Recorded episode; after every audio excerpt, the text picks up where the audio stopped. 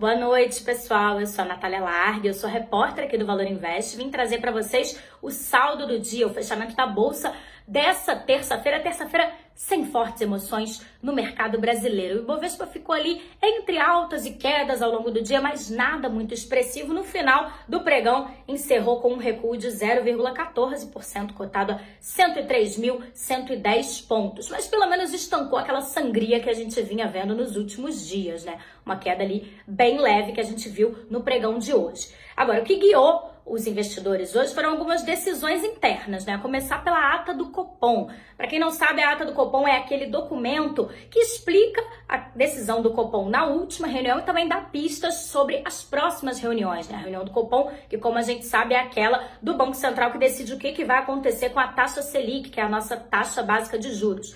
Na última reunião, a gente viu um aumento né, da Selic de um ponto percentual, foi para 12,75% ao ano, mas agora o Banco Central já sinalizou de que as próximas altas não devem ser tão intensas, né? Os juros devem continuar subindo, mas não de forma tão acelerada.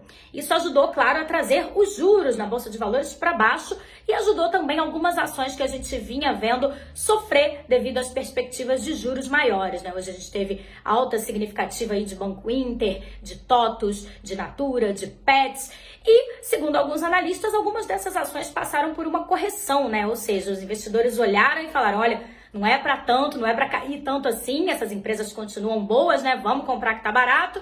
Foi isso que aconteceu, essas empresas voltaram a subir hoje. Agora, do outro lado da ponta, quem sofreu nessa terça-feira foram as siderúrgicas, né, que caíram bastante. Isso por causa de uma decisão do governo federal, né, que vai zerar os impostos para importação do aço para ajudar a conter a inflação. E aí, claro, as siderúrgicas sofreram bastante, foram penalizadas nesse pregão. A gente viu quedas significativas de Usiminas, CSN, Gerdau, né? Foram as que mais caíram na bolsa hoje. Agora, quem caiu também foi o petróleo, devido às perspectivas de que a recuperação da economia global não seja tão intensa quanto a gente estava esperando, né? A gente já vinha acompanhando isso devido a dados ali um pouco aquém do esperado, ou até do desejado, vindos da China, por exemplo. Hoje também nos nos Estados Unidos foi divulgado que o consumo de petróleo e também de combustíveis não deve ser tão forte, então isso ajudou a derrubar o preço da commodities, mas as empresas, as petroleiras brasileiras né, não caíram tanto.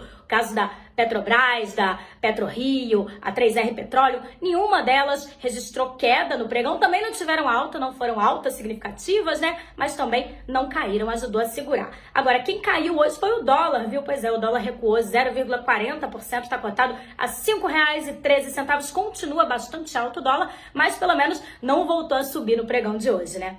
Amanhã eu volto com as notícias da Bolsa na quarta-feira e eu espero vocês aqui e também no Spotify. Uma boa noite a todos.